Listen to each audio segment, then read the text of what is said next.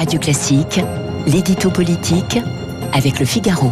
Et avec Guillaume Tabar à 8h13 sur l'antenne de Radio Classique. Bonjour Guillaume. Bonjour Renaud. C'est dans deux semaines maintenant que les militants de LR éliront leur nouveau président. Si près de l'échéance, on a l'impression que l'événement ne passionne pas vraiment les foules. Hein. Ah, les foules, non, hein, vous avez raison.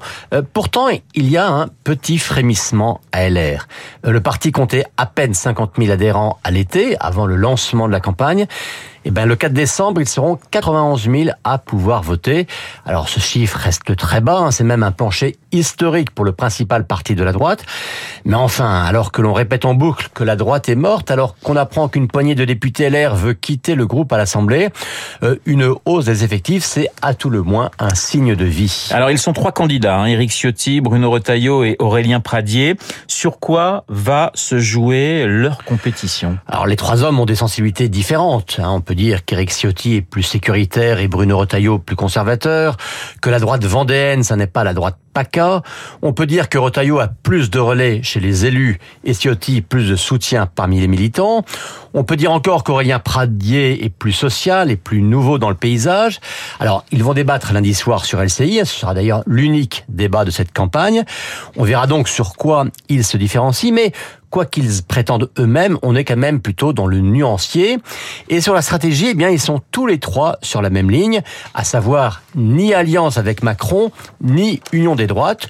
Euh, tous les trois plaident pour des républicains totalement autonomes. Alors certains diront qu'à 5%, un parti n'a plus vraiment les moyens d'être autonome.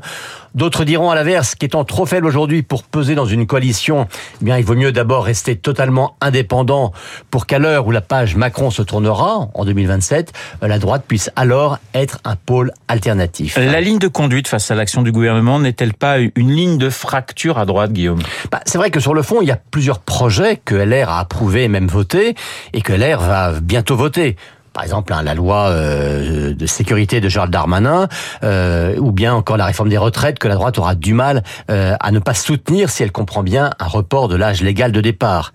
Alors après, une immense majorité veut rester quand même dans une ligne d'opposition globale au chef de l'État, et une minorité pense que pour contraindre Macron à basculer à droite, il faut accepter une coalition. Mais il me semble que le problème fondamental de LR est ailleurs. Euh, tant qu'on ne s'intéressera à la droite que pour savoir si elle approuve ou si elle rejette tel ou tel projet du gouvernement, eh bien, faut le dire, elle ne servira pas à grand chose. Euh, si la droite veut être entendue, elle doit être capable, elle, de mettre des idées sur la table, de provoquer les débats sur ses propositions à elle. Alors évidemment, hein, cela demande du travail et la créativité, hein, plutôt que de rester euh, dans le confort un peu mortifère des slogans usés.